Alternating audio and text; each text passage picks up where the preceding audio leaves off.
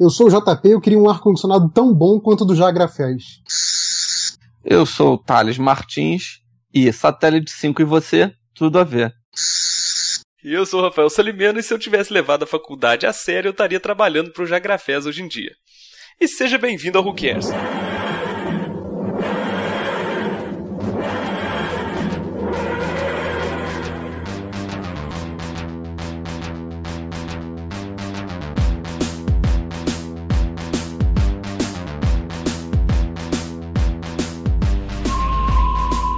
Saindo da catarse que foi o último episódio, Dalek, espero que vocês tenham gostado do episódio e do programa. Nós vamos agora para The Long Game, que é o sétimo episódio dessa primeira temporada. Vilão especialmente convidado, Simon Pegg. Acho que a primeira pessoa, sei lá, famosa mesmo que a gente viu foi o Simon Pegg, né? É, mas a gente profetizou no episódio passado lá, né, cara? Acho que realmente é o primeiro que faz a diferença. E, e, quando eu tava assistindo da primeira vez, eu até assustei. Falei, pô, será que é o cara? Não imaginei que eu ia ver alguém famoso na série, assim. É, eu vou te dizer que eu nem, nem me liguei que era ele, não tinha visto muita coisa com ele na época. É, ele tá bem diferente dos papéis que ele costuma fazer, né, cara? Verdade. Que geralmente é aquela coisa do cara comum, né, meio loser. É. Se você não conhece o Simon Pegg, a gente recomenda que você vá atrás da filmografia, né, que tem muito filme legal desse cara. Ele fez aquele Shaun of the Dead, né, que é o no Brasil tá todo mundo quase morto. todo, mu é, todo mundo quase morto, não é tá todo mundo. Todo mundo quase não tem morto. o tá, não? Achei que tivesse. Não. O, o que é Hot referência Fuzz a todo mundo em pânico, né? É. Sim. O Hot Fuzz, vocês sabem como é que é o nome aqui no Brasil? É chumbo grosso. Pô, esse, nome é, é maneiro, Chumbo Grosso é irado. Sim, e o filme eu acho sensacional, que é uma paródia dos filmes foda. policiais, né? Esse filme é foda, cara. Eu chorava de rir vendo esse filme. Ele fez aquele horroroso, aquele Paul, que tem um alienígena, cara, chato Ah, é, pra que- caralho. Levaram ele e aquele outro ator gordinho que costuma atuar junto Hum. com ele, né? É, é a dupla dele, né? Sim, e tem, tem também o Edgar Wright, né? Que geralmente dirige os filmes. Só que Ele esse. não dirigiu o Paul, esse. Pois é, tudo levava a crer que era mais um filme desse grupinho de caras, só que não tinha o diretor, é. né? E ele é o. E ele é o novo engenheiro da, da Enterprise, né? Ah, é verdade. Sim, o cara tá em todas. Se especulou durante muito tempo que ele seria o Homem-Formiga, né? É, Seria verdade. foda também. Até porque era o Edgar Wright dirigindo. Então vamos lá, que os programas estão ficando grandes demais. Vamos logo pra ficha técnica e sinopse do episódio.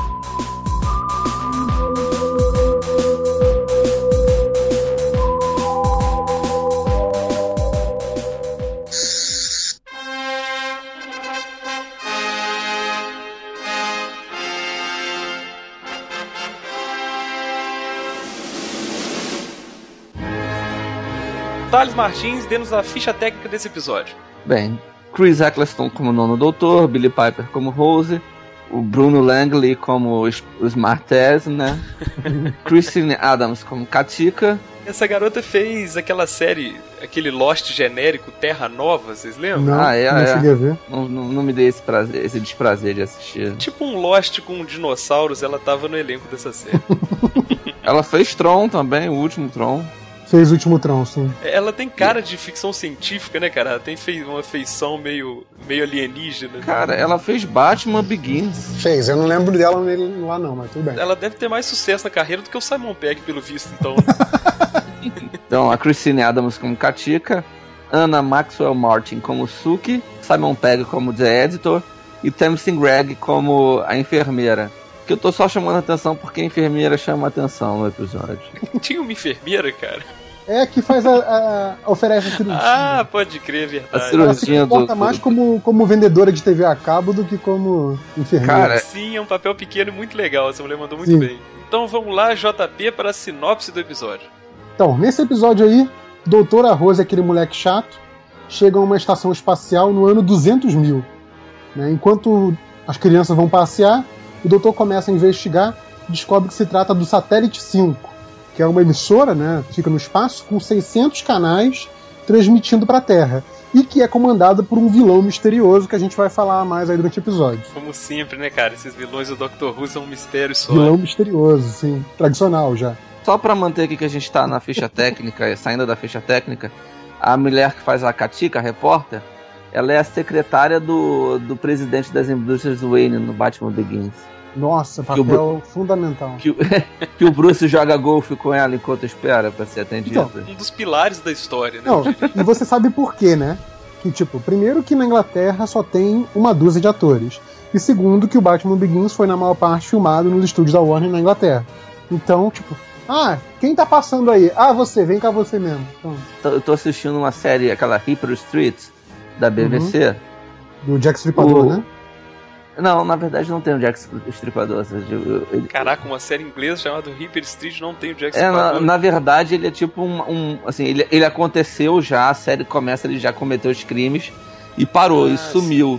Então, assim, todo crime que acontece, a imprensa ou, ou policiais que querem entrar pra história por terem perse- perseguido, dizem que foi o Jack Stripador, e aí tem um policial fodão lá que nunca acredita que é o cara, e investiga e descobre que não é o cara. É sacou? tipo, é uma série em que o Jack Stripador é tipo o lupus do, do House. Isso, exato. É isso, que nunca é, nunca é lupus. tá. Muito bom. E e a série é boa, Thales? Porque as séries inglesas que eu tenho procurado, né? Depois você sai desse esquema do Doctor Who, você vai atrás de outras, nunca chegam muito lá, né? Até o Sherlock começou muito, muito bem. não, é uma não, série não, não. Sherlock é foda, cara. que. Cara, mas. Vamos ter problemas aqui. Eu não acho que Sherlock seja ruim, é só que ela começou com um padrão alto demais e não conseguiu manter a barra tão alta assim, sabe? Porra, cara, eu, eu- o Sherlock pra mim é a série assim, que acaba e eu fico carente. Eu acho ela incrível. e essa Reaper Street, assim, ela é legal, sabe? Mas realmente, ela tem esse problema. Mas eu acho que ela começa pior e vai melhorando. E um dos episódios, um muito bom, que acho que é o quinto, o vilão é o oitavo doutor. Olha só. O Paul, Mag de Paul Magana. Ah, fala nisso só pra gente encerrar aqui nessa conversa completamente descontextualizada sobre, sobre outras Não, obras. acostume-se que vai ser assim mesmo. A gente vai. Eu assisti um filmaço com o nosso querido doutor 8,5, o John Hurt. Não, e meio chama- não, War Doctor, faz o favor. Sim, sim, é o nosso War Doctor. o filme chama Snowpiercer. E o protagonista é o Chris Evans, né? Nossa o Capitão Senhora. América. Puta que pariu. Que Cara, esse filme é sensacional. Eu, re- eu recomendo que todo mundo assista. Ele é baseado num quadrinho francês que eu nem sabia que existia. Então fica aí o dever de casa, assista Snowpiercer e depois volta pra me cobrar, que eu garanto. Vamos passar pra discussão do episódio? É, tem mais uma coisa da ficha técnica? Não, não. Você já leu a sinopse? Já, né? Ficha técnica já, Já. acabou um século, Mas não sei o que vocês estão Você voltando não falou nisso que aí. escreveu, você não falou que dirigiu, não é importante? Eu não falei nada disso? Eu acho que Eu não. acho que não, mas é o Russell Davis sempre que tá escrevendo, né, cara? Foi o Russell Davis que, escreve- que escreveu. Ele não E, larga o osso fácil. merda do Russell Davis, é. e o episódio foi ao ar no dia 7 de maio de 2005. E ele foi visto por gente pra caralho. 8 milhões de pessoas viram o episódio. É, é o episódio pós-Dalek, né? É. Tem um canal que esqueci o nome agora, que é o con- principal concorrente da BBC na Inglaterra, a ITV, é uma coisa desse tipo. E aí eles, eles sempre tentavam botar outras obras de ficção que pudessem parear ali o público com o Doctor Who. Uhum. E eles tentaram passar Star Wars várias vezes. e o Doctor Who, tipo assim, acabou com Star Wars, assim. Ah, mas Passaram, é, é, tipo, Ameaça Fantasma, episódio 1. faz sentido, né? Porra, mas pra ver, pra ver Ameaça Fantasma, eu prefiro ver o filme do Pelé, pô. É isso que eu tô falando, cara. Os caras não, não conseguiram fazer frente. E foi isso que meio que consolidou esse público gigante, assim, né? Que bateram no, no principal concorrente de sobra, assim, né? Uhum. Vamos lá? Vamos lá. Vamos lá.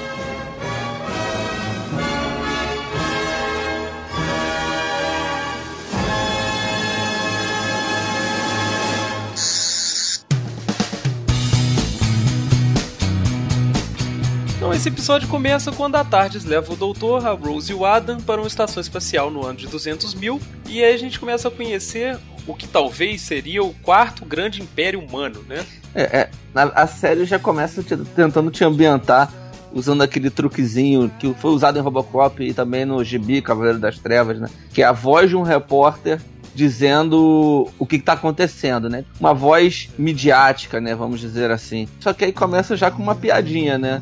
Com o doutor dando dicas pra Rose impressionar lá o, o sabichão. E é sem graça, né? Essa hora. Porra, é, é bobo. É, nessa parte também, logo depois que eles saem dessa primeira sala e vão pra sala seguinte, você vê que é uma coisa que é legal, que eles reaproveitam aquele cenário do janelão do End of the Sim. World. a primeira coisa que eu pensei, caralho, vamos ficar pro fim do mundo é, de novo, exato, tá igualzinho é o, cenário, mesmo cenário do janelão, é muito bom. e sabe o que é mais engraçado, cara? É, é uma economia muito porca, porque é um cenário digital, cara.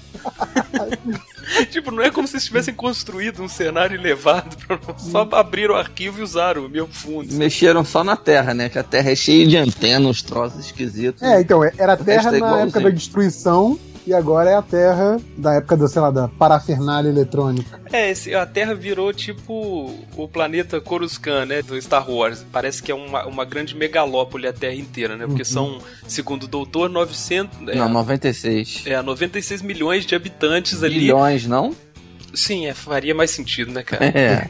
se bem que se a galera tá vivendo em harmonia, como o doutor falou, eu acho que teria que reduzir a quantidade de gente, não aumentar. pois é. Não, eu logo fiquei pensando, caralho, adeus floresta amazônica, né? Ah, é. Da, olhando o planeta lá do jeito que eles mostram, o pedacinho, você já vê que tá não, tudo não tem meio metalizado. Como 96 milhões, bilhões de pessoas vão ver no planeta tendo um espaço inteiro só de floresta, cara. Você, você precisa derrubar, cara tem jeito. Ou então faz aquele esquema do Incal, né, cara? Você cresce, cresce o planeta verticalmente. Nossa. E aí ele fala que essa, esse império humano aí conseguiu chegar ao ápice da humanidade em todas as áreas, né? Tipo, política, cultura, educação. Então é uma época, teoricamente, de requinte, né? Tipo um, uma utopia, assim, né? Que... Uma renascença, né? Isso, por aí.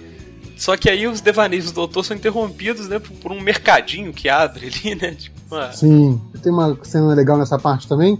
Quando o doutor começa a perguntar e já encontra as outras duas que são principais aí nesse episódio, e ele começa a perguntar e elas começam a achar estranho, né? Um cara, tipo, no meio do satélite 5, fazendo perguntas sobre o que, que é o satélite 5, né? E ele meio que, em vez de tentar inventar uma desculpa, coisa assim, ele dá aquele sorrisão do Eccleston e fala: Look at me, I'm stupid né? Tipo, olha a minha é cara de bom. idiota, né? Você vai duvidar de um cara assim, sabe? Eu sou um idiota. E, e, essa coisa de, de se fazer de idiota, é, eu acho isso muito a cara do, do doutor, assim.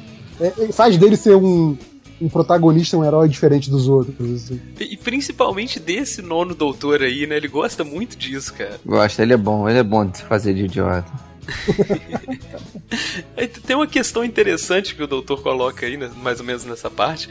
É que o Adam tá todo, né, que é o sabichão, como a gente chama aqui, uhum. ele tá todo travado, né, cara? Pô, ele chegou a primeira vez que ele né, fez uma viagem temporal e tal, tá entendendo como é que funciona.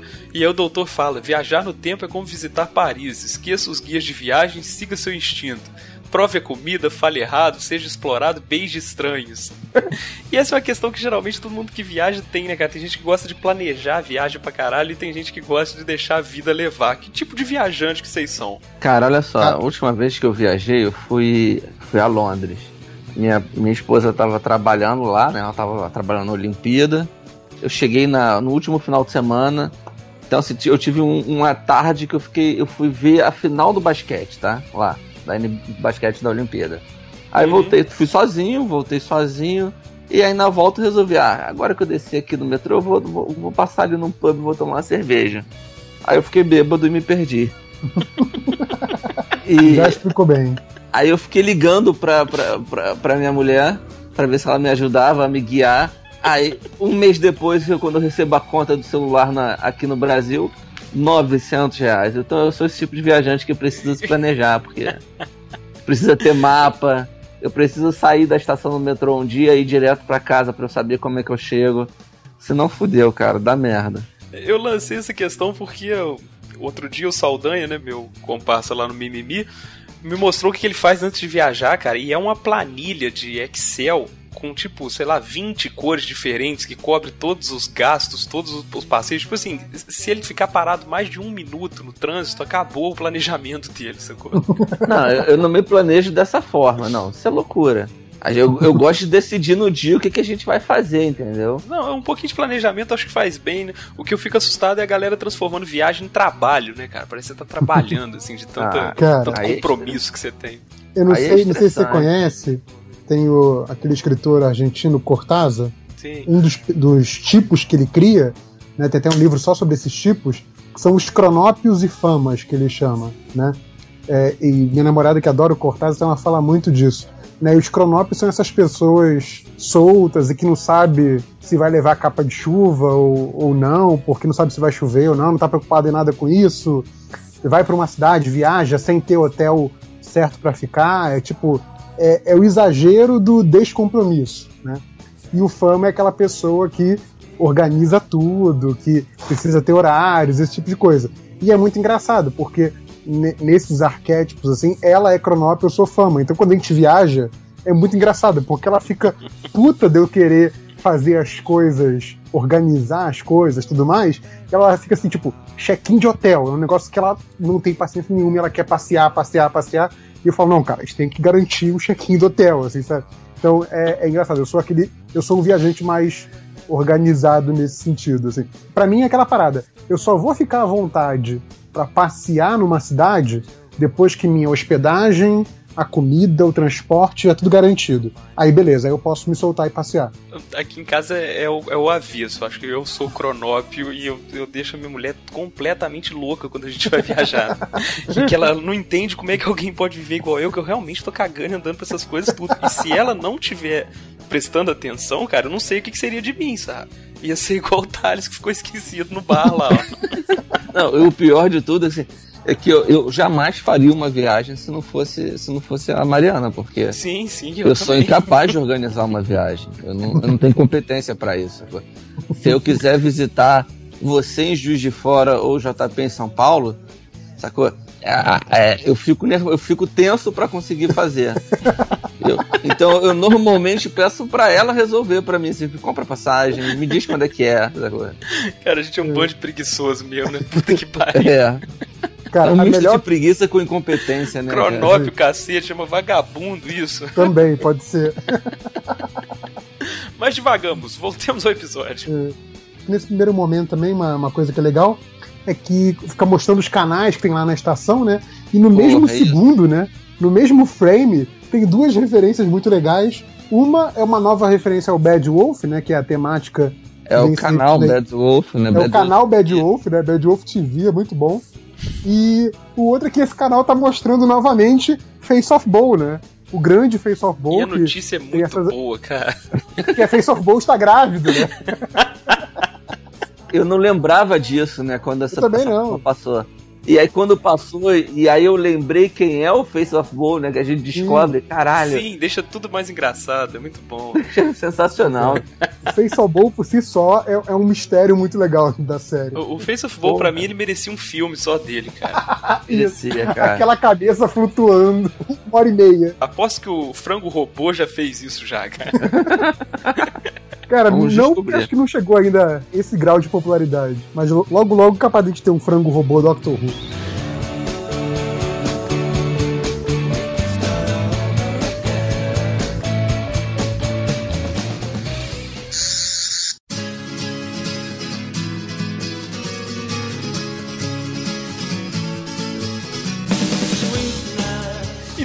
Nessa hora que a gente descobre que aquele é o satélite 5, né, que é uma grande central de notícias de todo o planeta. Só que a gente vê que o jornalismo que é praticado ali é, no mínimo, pouco ortodoxo, né? Eu achei bem, bem fiel à realidade. Pois é, cara. Pois é, cara. A crítica desse episódio é uma das melhores feitas até agora, né? É, mas tem muito essa coisa. A galera do entretenimento tem picuinha com a galera da, das notícias, né? Isso sempre rolou, assim. Esses dois são jornalistas, não são? Sim. Somos, infelizmente. Então, pelo menos de formação, nós somos três. Né? É. Caralho, é muita incompetência junta, né, cara? É, mas acho que ninguém trabalha com isso mais, né? Acho que o mais próximo aí talvez seja o Thales, né, Thales? O Thales já trabalhou muito pro Jagrafés já. Jagrafés. Já. Jagrafés. já foi seu chefe.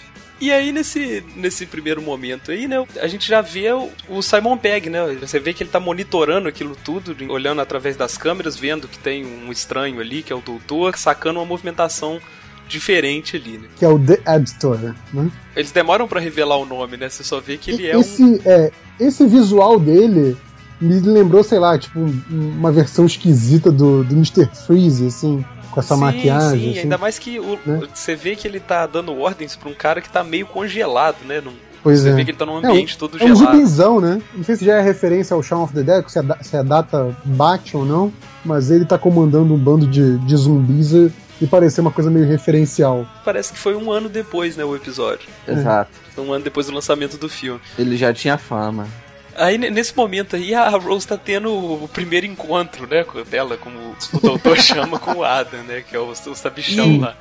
E aí, engraçado que a relação do doutor com a Rose ali tá muito de irmão mais velho dando uma força, né, pra, Sim. pra irmã a dar É, meio É paternal o cara até, que né? quer comer a mulher num episódio, no outro tá. é, Eu não consigo entender a relação dos dois, cara. É esquisito. Cara, é, é esquisito, cara, mas eu não sei se é porque eles não sabiam o que fazer, porque depois quando troca de doutor, fica claro que ele quer comer ela, beleza. É.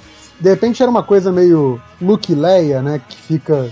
Diz uma coisa depois. Ah, não, era outra coisa o tempo todo. É, porque o, o doutor número 9, ele é meio bipolar, né, cara? Talvez isso explique, né? ele não bate muito bem das bolas, né? Uma outra coisa que é legal desse primeiro momento também é que a primeira vez que a gente vê eles vendo lá como é que funciona o processo lá de produção das notícias, né? Tem aquela guria com aquele implante que abre uma placa e mostra o, o, o, o cérebro, como dizem no Cavaleiro do Zodíaco. É, esse tipo de implante, vocês acham maneiro? Vocês acham nojento?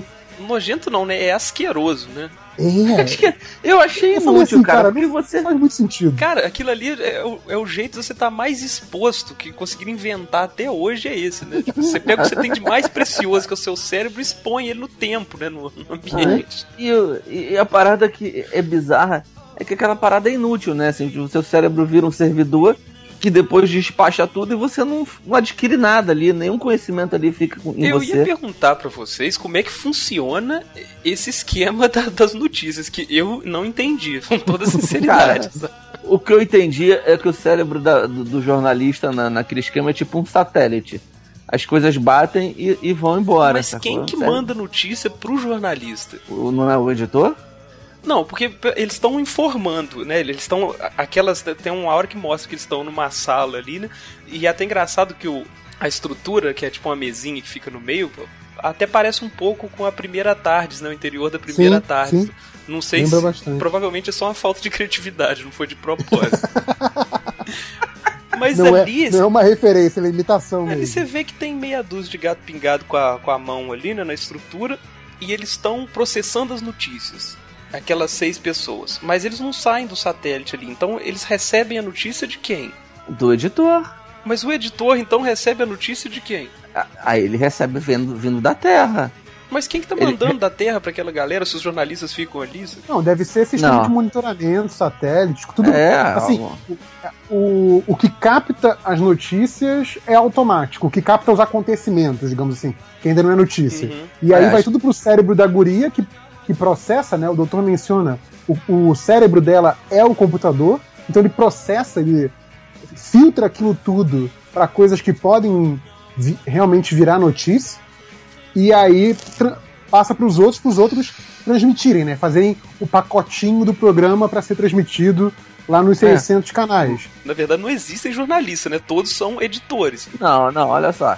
Ele- eles mandam, assim, a mulher e aqueles carinhas ao redor dela são as pessoas que mandam as notícias pro público. É, Só que antes de passar por elas, passa pelo pessoal do editor. Entendi. Porque o editor decide o que vai ser apresentado. Ele é tipo o editor-chefe, o chefe de redação. entendi. Por isso que ele fala que ele manipula o tempo inteiro por uma forma de manter controle.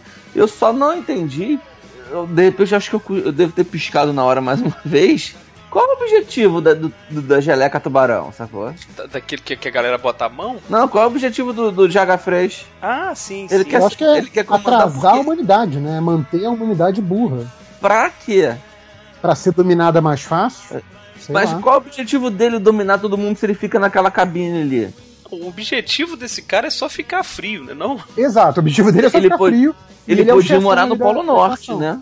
É, vai, vai saber se o Polo Norte nessa altura continua frio. Cara, eu acho que a galera focou muito na crítica nesse episódio e esqueceu um pouquinho da história. É. Pois Não, é, mas não aí a gente- sentido, cara. A gente vai Eu ver pro entendo. final da temporada que esse cara já era laranja de uma outra, uma outra força. Né? É, a gente vai falar disso mais pra frente nesse episódio, né? Qual que é a real função do editor e do, e do vilão. Mas É, eu não lembro mais. eu fico feliz de vocês terem me explicado, porque eu não tinha entendido nem qual que era o sentido da notícia, de onde ela tava saindo e pra onde ela tava indo.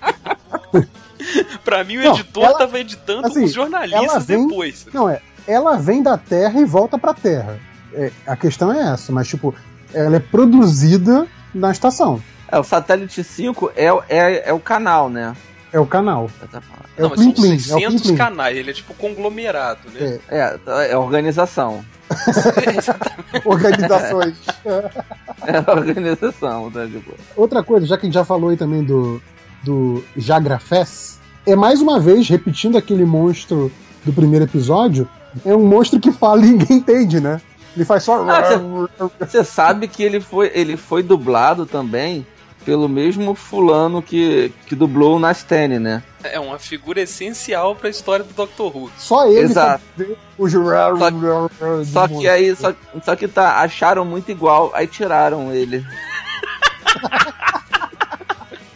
é o, o Nicholas Briggs é o que faz a voz do Dalek. É tipo, cara, prazer, eu sou o monstro de Doctor Who.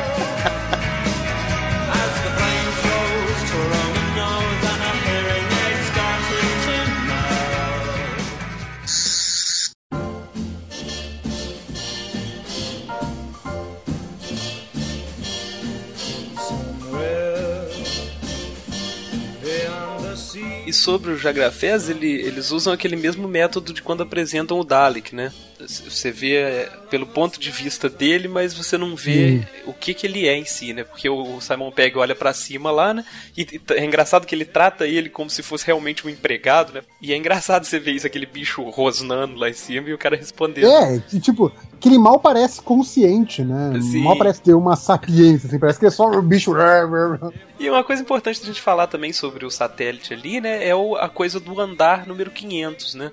Sim. Que é meio que o para os trabalhadores ali é a promoção máxima, né? Você ascender até o, o, andar número 500 e a mulher fala que as paredes são de ouro, né? Que tem todo um né? mito sobre o que é aquilo, mas ninguém Famosa sabe. Terra Prometida, né? Exatamente. Ela só fala que as paredes são de ouro, né? Na verdade, ela não sabe mais porra nenhuma. É, é, isso, isso é incrível o tanto que eles então, questionam um pouco, assim, né? Mas isso, isso é um negócio que, assim, não só na ficção, como até nas nas histórias míticas, assim, né?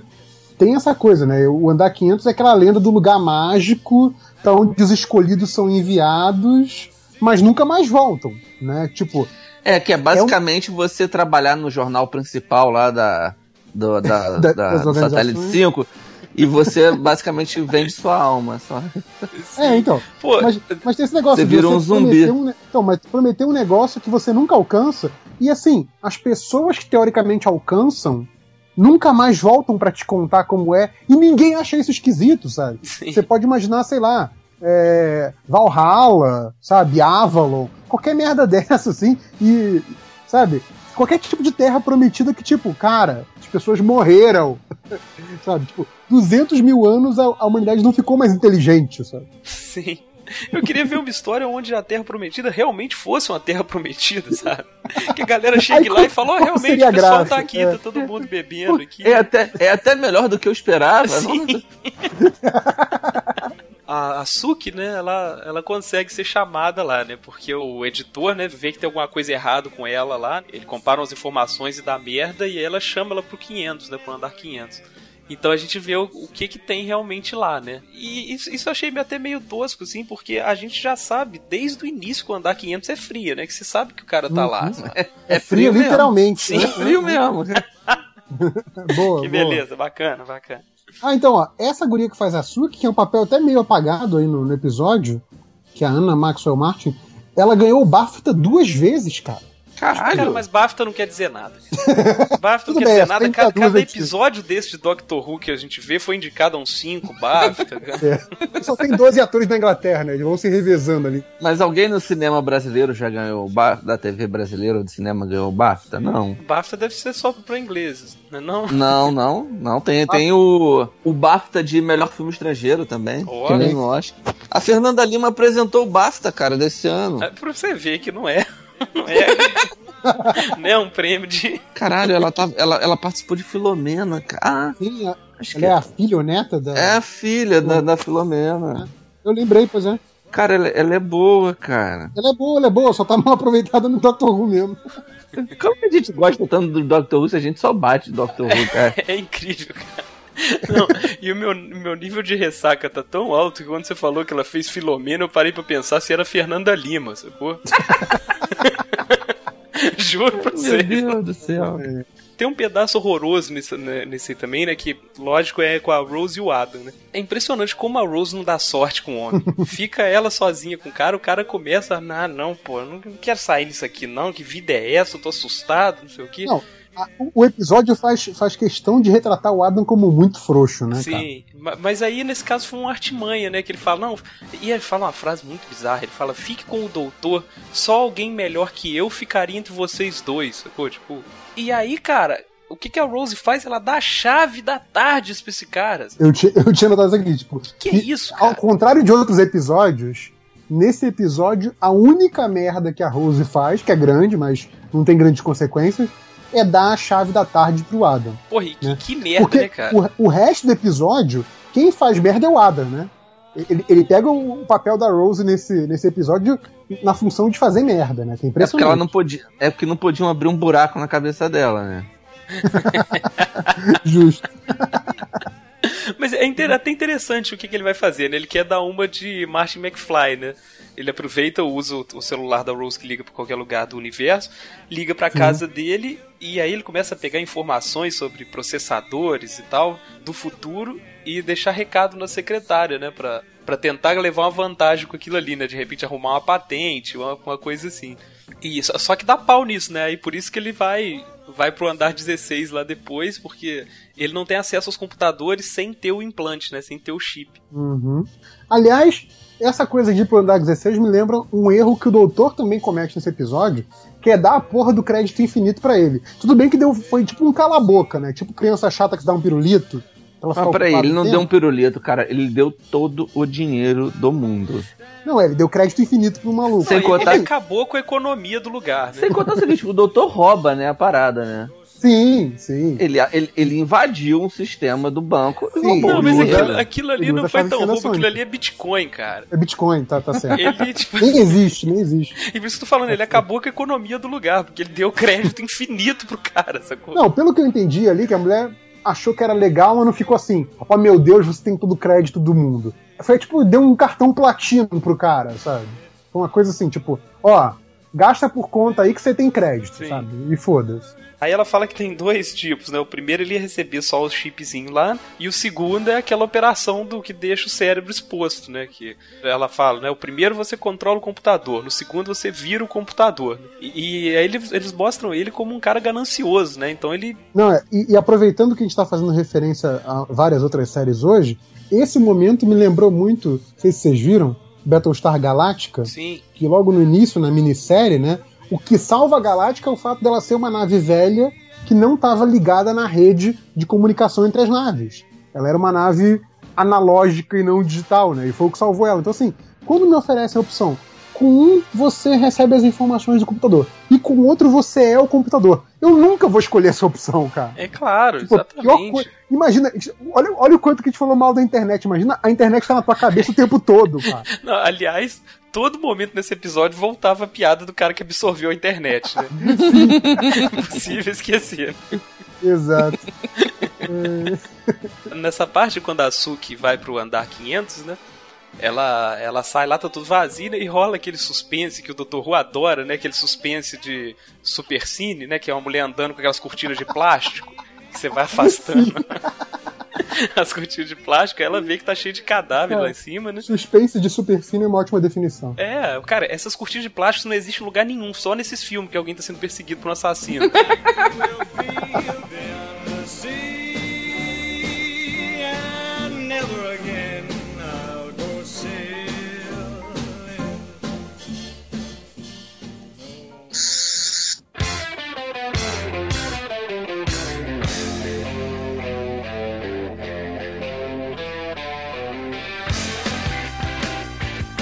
E aí ele encontra o Simon Pegg, né? Aí ele, explica mais um pouquinho da história que ele fala que ela era uma. Ela é uma revolucionária, né? Uma camarada. Uma anarquista, né? Assim, mostra ela de, de farda, Nessa- atirando e tal.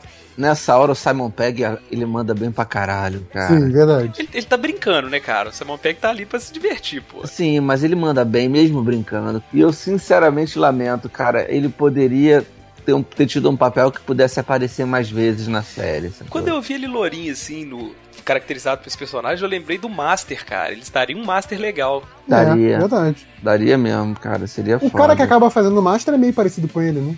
Sim. É, principalmente na última aparição, né? É, o John Sims. Que, que é, um, é um bom ator também, mas eu achei a- essa vibe dele perfeita. Sim, com certeza. E a menina, quando aparece, né, a verdadeira identidade dela, vocês não ficaram a impressão de que eles pegaram, tipo, uma cena de algum outro programa que ela fez e Não, mas ali é muito, é muito possível, sim.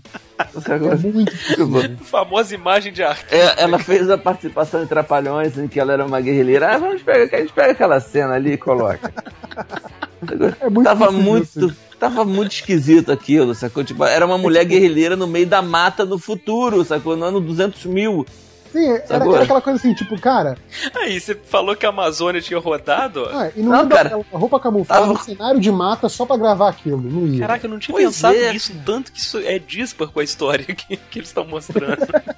Pois é, cara, era. Se tivessem colocado ela com, com aquela roupa toda, só que com umas luzes neon atrás dela, sacou?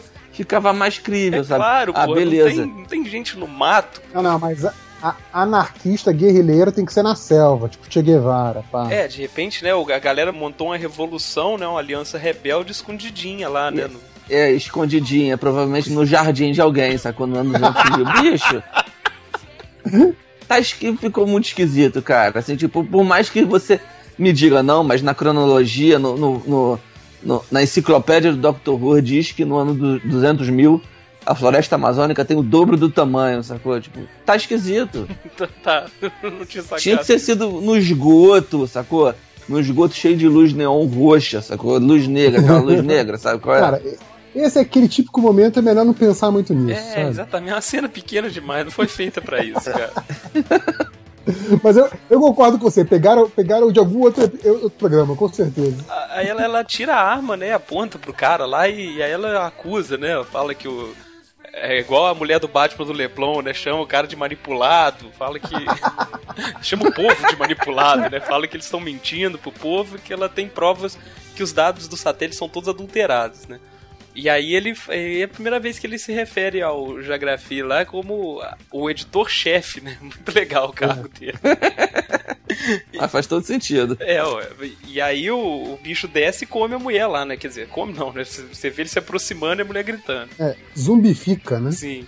Ah, tem o lance que eles falam que as pessoas do satélite só vivem em um andar, né, cara? Jamais visitam os outros, assim. Então a gente nem sabe, na verdade, o que que rola nos outros andares, né? De repente, sei lá, tem andar que nem Não. existe ali, tipo, Então, a gente só não, o que eu conheceu três entendi- andares, né? De É, então, o o que eu- 16. o 139 e o 500. O que eu entendi é que naquele momento só existem pessoas nesses três andares e que o resto é o, o mecanismo lá de resfriamento mesmo. Tá só enganando essa galera que tá no próprio satélite, dizendo que, ah não, tem 500 andares. Pode crer, então tinha pouca gente. Pois é, não tem tanta gente assim.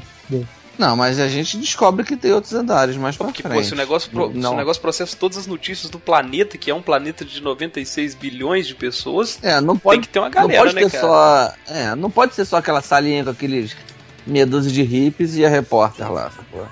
Tem que ser, no mínimo, tem que ter, sei lá, uns 500 grupos iguais àquele, ou mais. É, mas se bem que quando eles estão fazendo a transferência lá, o cara fala que todas as notícias estão passando pela cabeça da, da Kática, né, naquele momento. Ele fala que ela, ela não tem consciência daquilo, porque a cabeça ia explodir se ela tivesse consciência Ah, mas da ele- quantidade de informações. Eu entendi que naquele andar lá no 139 viveriam umas 200 pessoas. assim. É, não tem muito como saber, né, cara?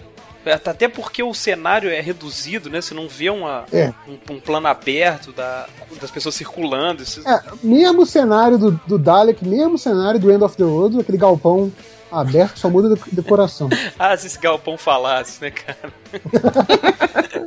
Já viu tanta coisa. É, Aí tem um momento legal, né, cara? Que o, o doutor vê que a porra tá estranha pra cacete, ele tira uma parede do lugar lá e começa a foder os mecanismos internos ali, né? E, e a mulher fica desesperada, fala, pô, você tá tirando negócio, o pessoal vai ver aí e tal.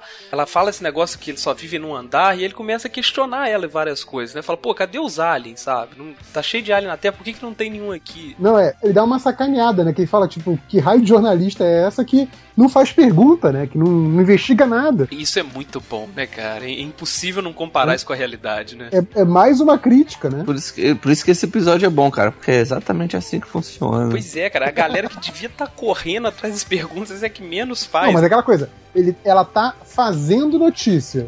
Então, quer dizer, ela acha que o, o papel dela termina ali. Ela não acha que o papel dela é investigar o próprio fazer das notícias, né? Sim. É, é essa que é a questão toda do episódio. E, e aí, nessa, nesse mesmo diálogo, já volta aquela mesma crítica que teve no episódio do Dalek, né, cara? Que é através do medo a imprensa controla as pessoas ali, né?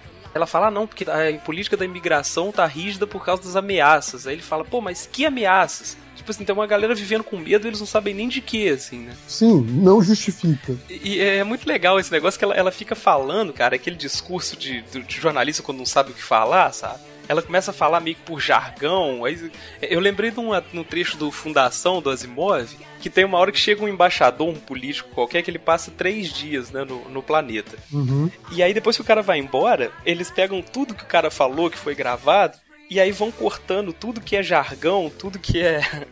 tudo que ele fala com função fática ali só e tal. E aí descobre que o cara não falou nada, sabe? Ele passou três dias no planeta sem falar uma informação, sem falar nada de relevante. Ele só bordou, né, cara? E, pô, eu tenho uma birra com essa coisa de jargão do cacete, eu reconheci muito isso ali, cara. Isso é muito legal, essa crítica. Citamos Asimov no podcast, olha o nível. Tá vendo? É alto Hoje a gente nível. tá citando tudo, né, cara? É, hoje tá o programa das estações. Vai ficar uns cinco episódios sem ter citação de novo, né? Nós estamos gastando tudo aqui. Ó, a gente, a gente comentou lá no início, acho que a gente já tá mais ou menos nessa altura do, do episódio, é, da parte lá da, da operação do Adam, né? Da, da, da enfermeira. Sim, né? sim. Então, vocês queriam comentar mais sobre a, sobre a enfermeira? Pois então, cara, que enfermeira lânguida, né, cara? Como ela dá mole pro cara?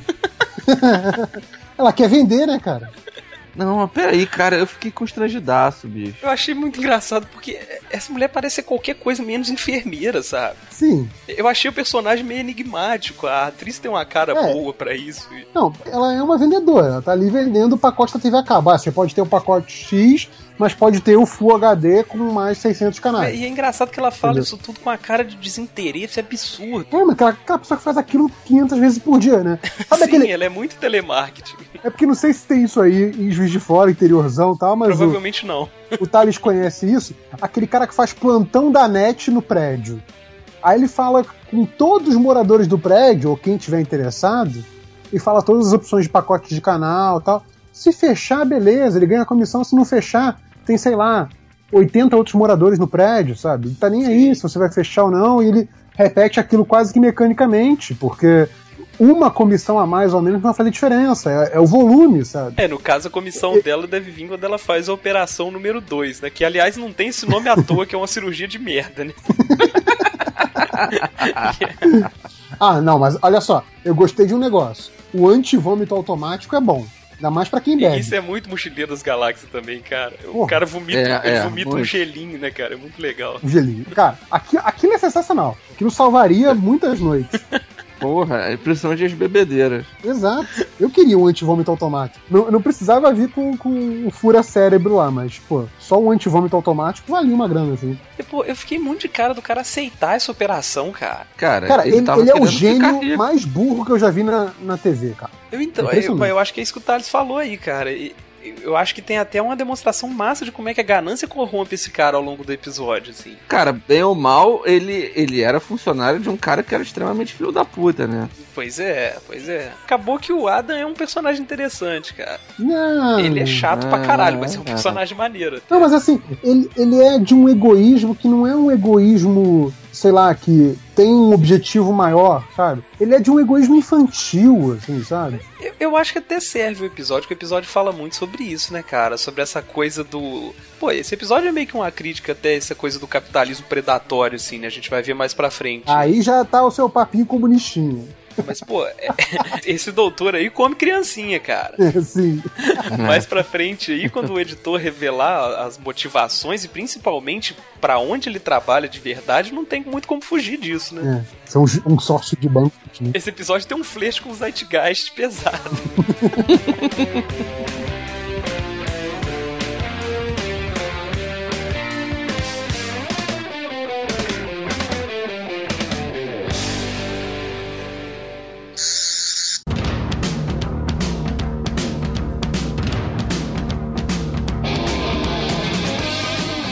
Outra coisa que é legal também é essa coisa, você estava mencionando já do, do confronto ali ideológico do doutor com o editor, né?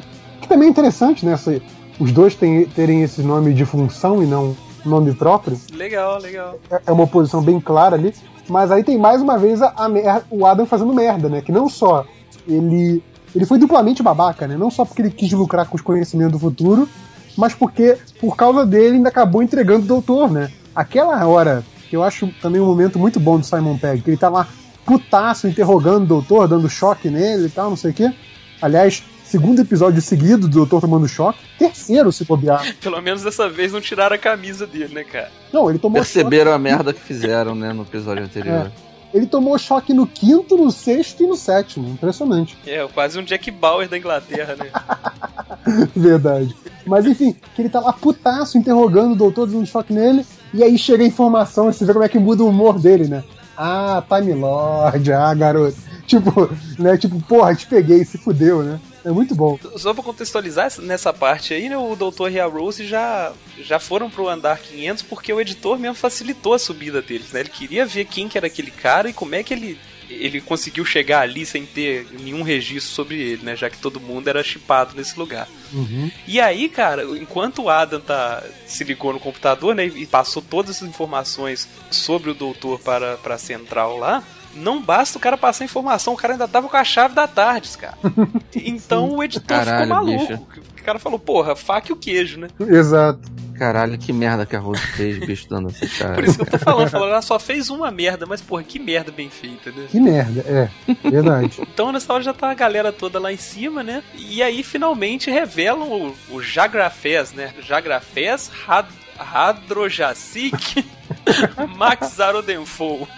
Ou simplesmente Max. Max, é como o editor gosta de chamar. Aí é aquele momento, né, que fica recorrente nessa primeira temporada, que é o vilão explicando o plano, né?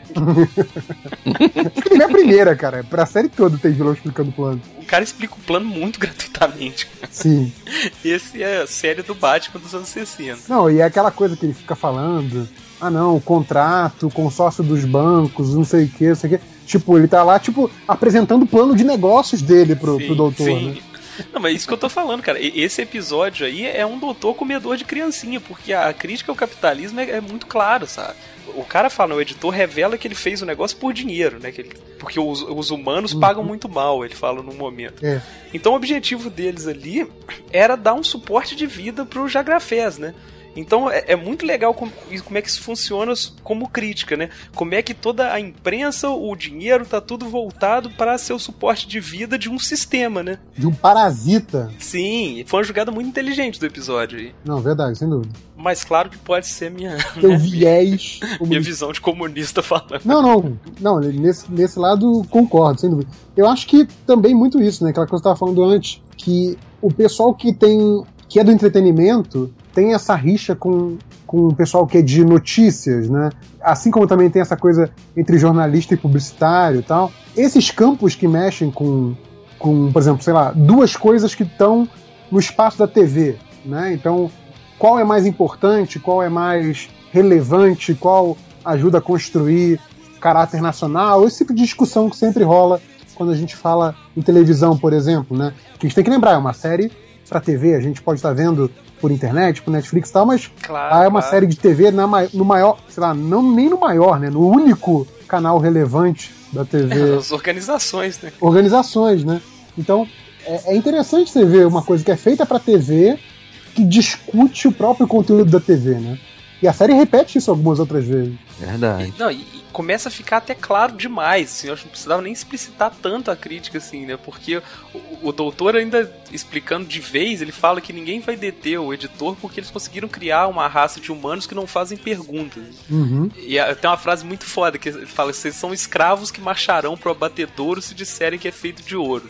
E é exatamente o que o Adam faz, né? E é exatamente É, o que é- acontece. Tem a parte No que é muito legal real. também, que o, o editor pergunta: Ah, escravos que não, que não sabem que são escravos são realmente escravos, doutor? Sim. tipo, É muito aí bom. pô, eu tava esperando um debate filosófico e tal, e você vem com sim. Aí ele responde: não, sim. Tipo, Sim. É, não tem, não tem cinza nessa questão. Assim. Exato. Não, você tá manipulando as pessoas e foda-se. Né? Manipulado, ah! Manipulado, manipulado. Tudo parte do o golpe comunista aí. Bom, aí revelado, né, a motivação do Jagrafés, que aliás, quem, quem jogou Phantasy Star 1 de Master System tinha um monstro marinho que era exatamente igual ele. Eu até procurei aqui no, no Google pra ver se era mesmo e é. Aí, quem salva a pátria é a Kática, né, que não se sabe por que mudou de opinião. Doutor, a influência do doutor nas pessoas. É, porque ela tinha falado, ah, vocês se foda por aí, eu vou arrumar minha vida e tal, mas ela muda de ideia, aproveita que tá desbloqueado o acesso ao andar 500, né?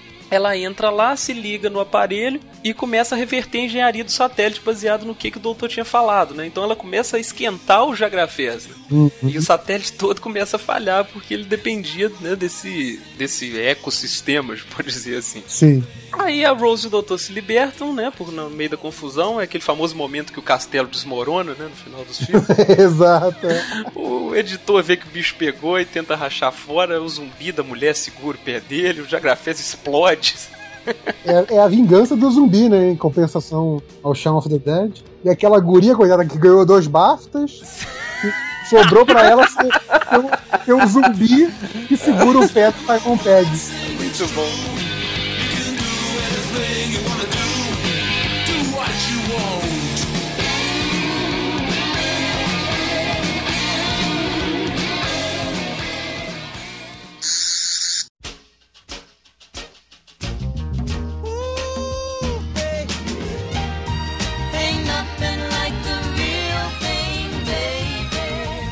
E aí explode tudo.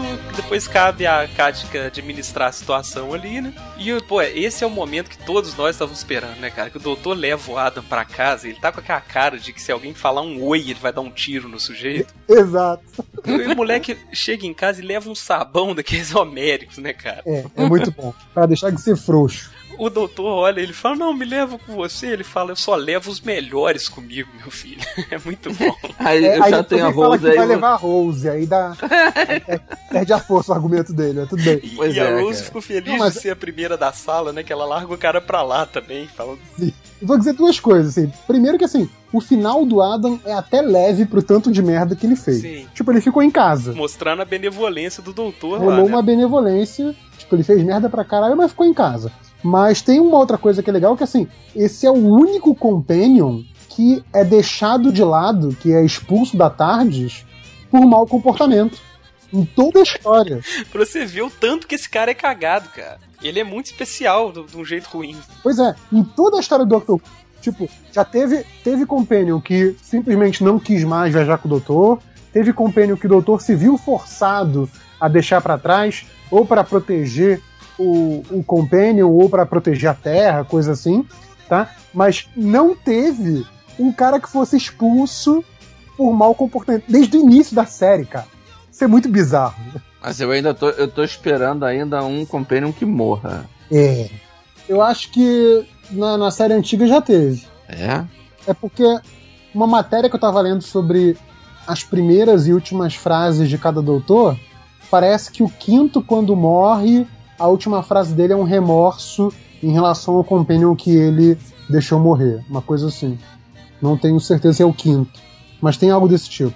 Encerrando o episódio de vez, cara, que piadinha sensacional que acabou com esse episódio, cara. Acho É que eu- boa. Do, dos cara. de dedos. Sim, um dos melhores finais, cara. É boa. Porque o, o Adam ficou, né, com a, a cirurgia dele, né, que punha a cabeça lá.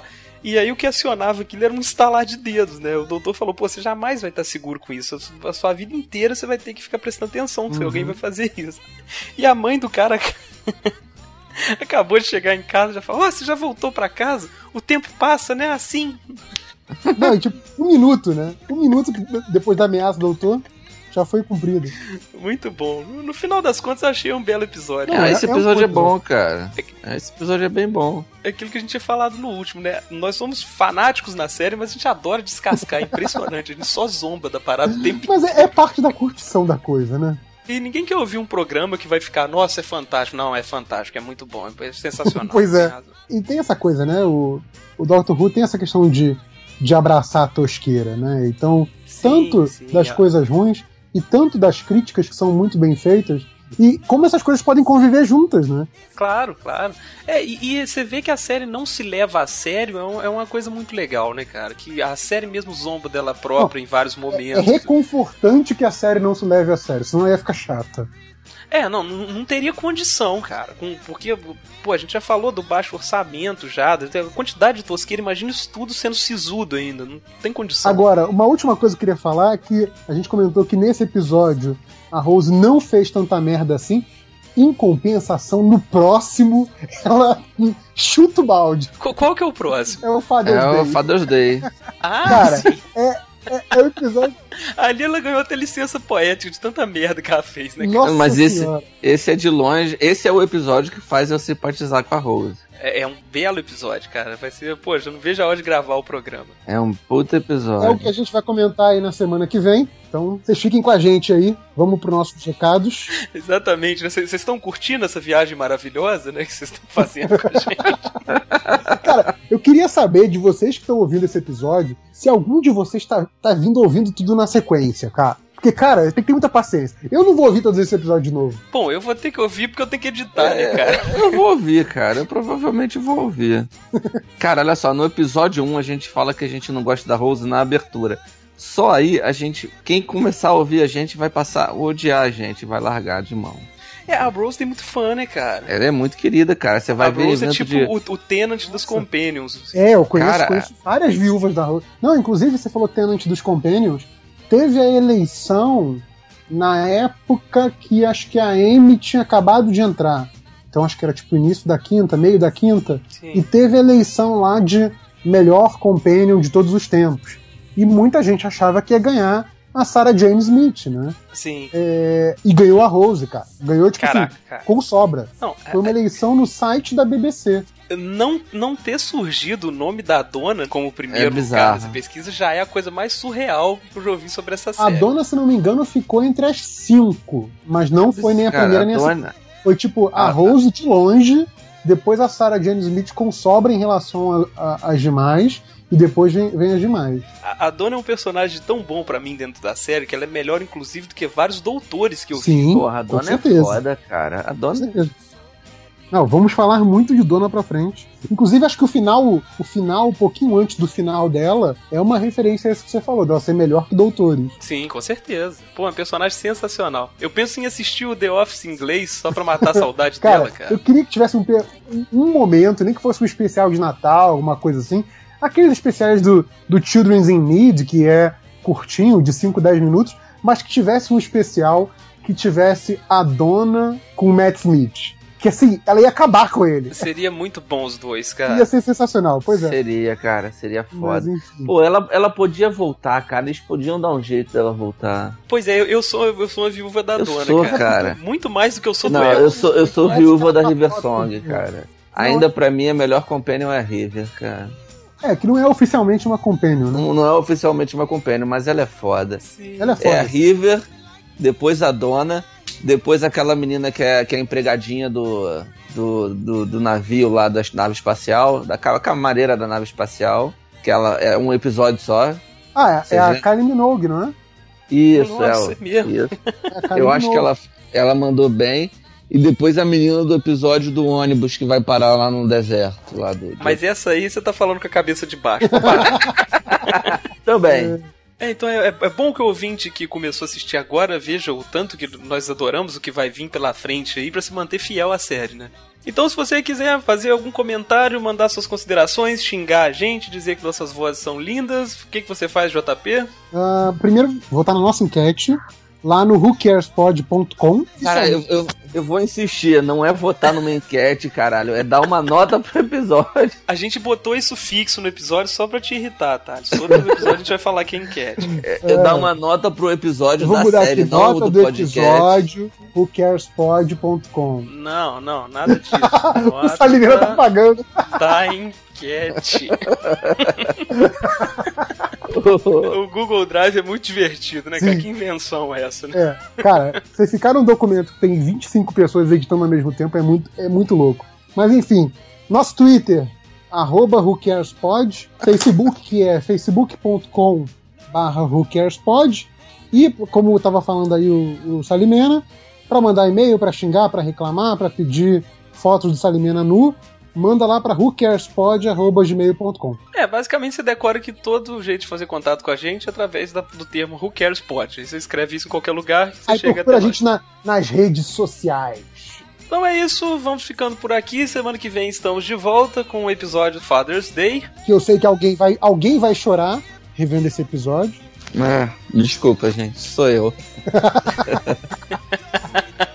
Enfim, Pô, chorar na primeira temporada, o cara tem que ser fã E o mesmo. pior é que esse episódio, tecnicamente, ele é muito tosco, né, cara? ele é Então, muito tosco. Nossa senhora, vamos falar dele semana que vem. É isso aí, até semana que vem. Aquele abraço, tchau. Tchau.